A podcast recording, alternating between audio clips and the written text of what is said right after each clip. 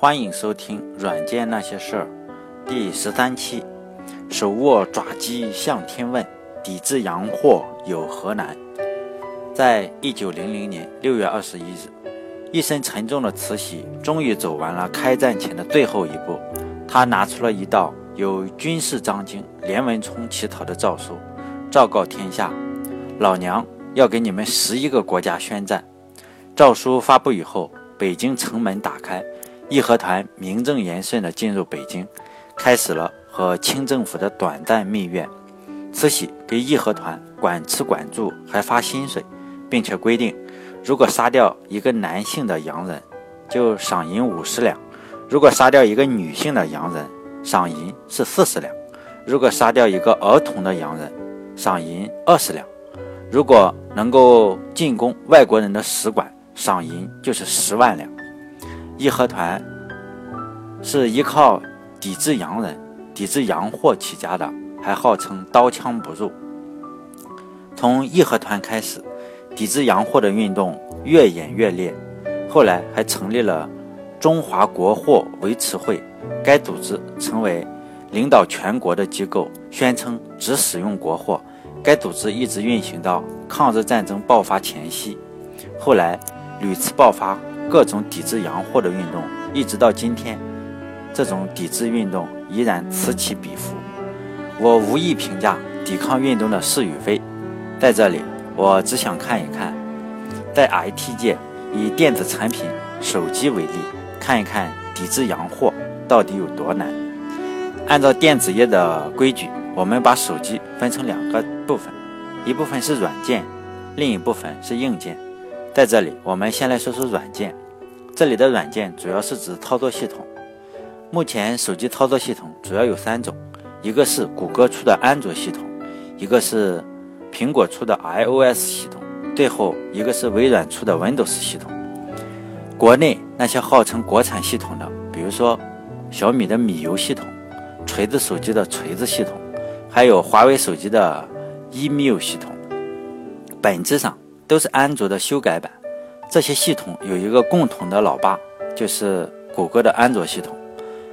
这些中国的公司对安卓系统进行了深入的定制，删除了一些功能，添加了一些功能，让手机系统更适合中国用户。但是追根溯源，如果没有安卓，这些系统将不复存在。如果真的抵制洋货，中国的手机用户可能面临没有系统可用的境地。如果是用苹果手机，就只能使用苹果的 iOS 系统，该系统只是运行在苹果手机上。因为如果抵制洋货的话，苹果手机肯定是不要用了。同样的事情也发生在微软的手机上。更让人生气的是，谷歌、苹果和微软，无论这三家公司用谁的，这三家公司都是美国的公司。加上最近微信朋友圈里貌似声势浩大的抵制麦当劳的运动，因为是麦当劳是美国的公司，这些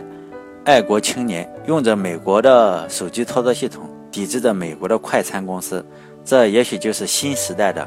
师夷长技以制夷吧。我们说完了软件，再来说一下硬件。在二零一一年三月十一日，日本发生了九点零级的超级大地震，产生了四十多米高的海啸，是日本有史以来观测到的最强的地震。此次地震引发了火灾、水灾以及核泄漏事件，造成了日本东北部地区毁灭性的打击。伴随着日本地震的消息，电子元件的价格应声上涨，电子产品大量短缺。包括日本、韩国以及台湾地区的半导体公司纷纷宣布停止接受新的订单，郭台铭的公司富士康全线告急，中国的工人几乎陷入没有材料生产的境地。这次地震让全世界都感觉到了日本感冒，全世界吃药的威力。我们分别来看一下手机里的硬件有多少洋货。先来说 CPU，每个手机都需要有一个 CPU，目前安卓手机。最常用的 CPU 是高通的 CPU，当然，国内的魅族，呃，目前来说一直是用三星的 CPU，小米呢则是使用高通的 CPU。如果支持国货的话，可以使用华为的手机，华为的 CPU 是基于 ARM 架构自己研发的海思 CPU。说实在的我是非常佩服华为公司踏踏实实的精神，自己研发 CPU。看新闻上说，华为已经开始研发自己的操作系统了。再多说一点，关于华为，我是非常敬佩的。我的第一份工作是一家和华为竞争的外企，是做路由器的。像我们都是一到五点就下班了，华为的员工还在机房那里干活。等到第二天我们去机房的时候，因为机房是一般是要锁门的，然后你就会发现很多华为的员工在机房里已经加班加了一晚上，所以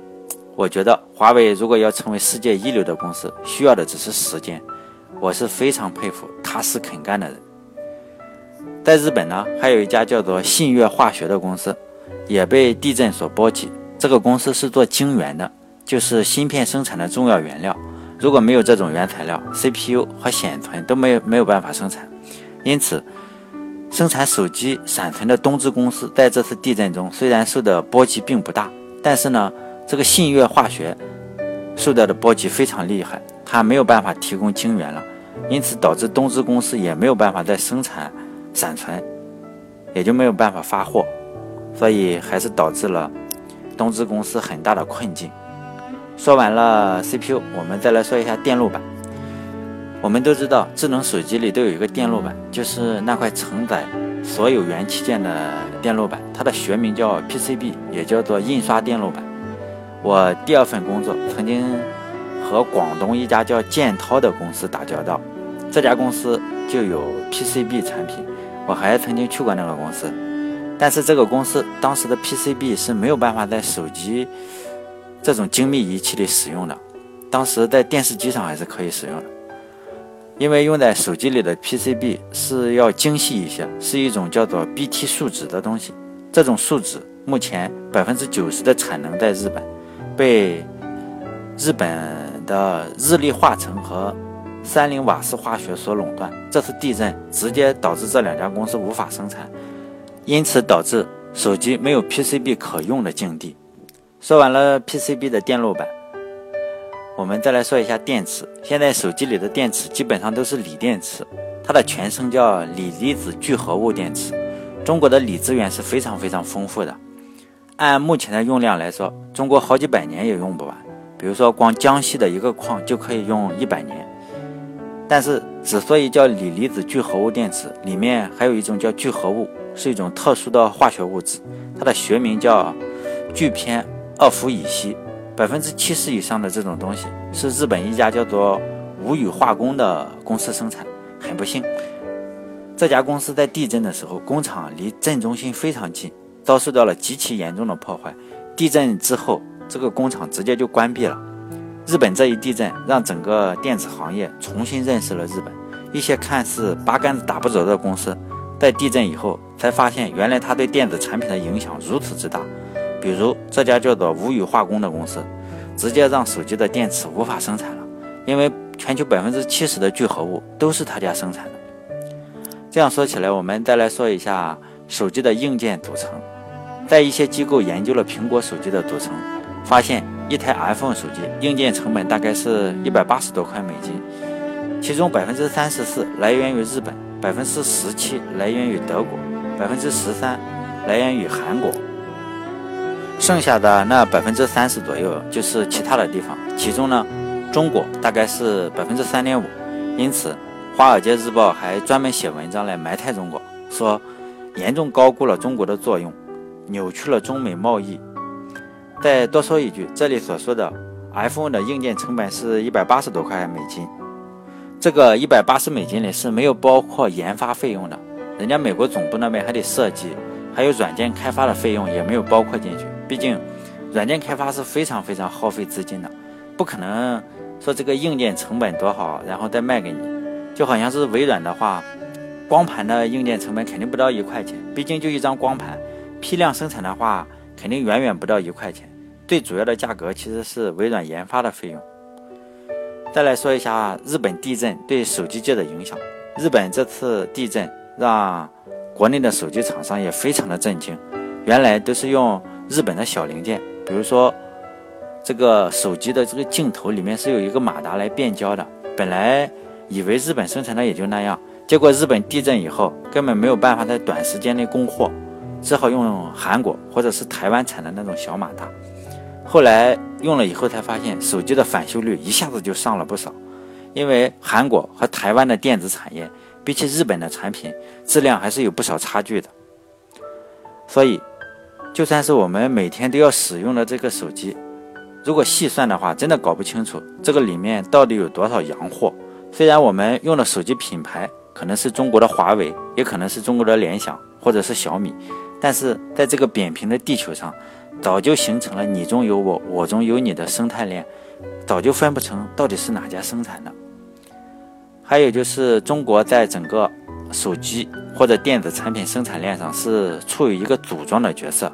整个电子产品的组装大部分都是在中国大陆上由中国大陆的员工组成的。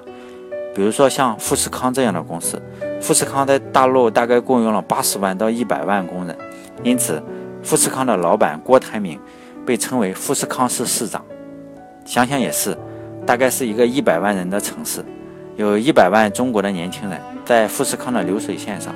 组装着运往世界各地的电子产品，有可能是手机，也有可能是游戏机。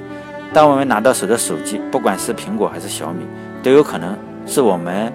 某个未曾谋面的中国小姑娘亲手将这台手机组装完成的。在两千零八年，一个叫做 iPhone 女孩的富士康打工小妹，在一部 iPhone 手机里留下了自己的照片，通过网络就传遍了全球。虽然后来传闻说这是一次炒作的事件，但是我们都应该记住，我们每一部手机都是全球无数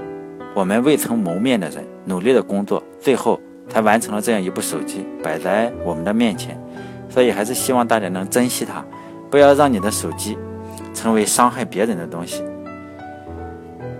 最后，我们再来总结一下，在现在全球一体化的浪潮中，必须要有开放的心态。只要是能为我所用，又何必管是哪国生产的呢？相比于抵制洋货，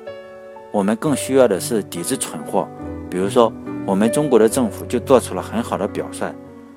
像很多武警开的都是日本的丰田车，保卫的却是咱们中国人。好，这期节目就到这里。最后安利一下我自己的微信公众号“软件那些事”，这是第十三期。前十二期的时候，我还是挺用心写的。虽然现在的粉丝数只有几十个人，但是微信还是邀请我开通了原创声明，欢迎大家关注。好，再见。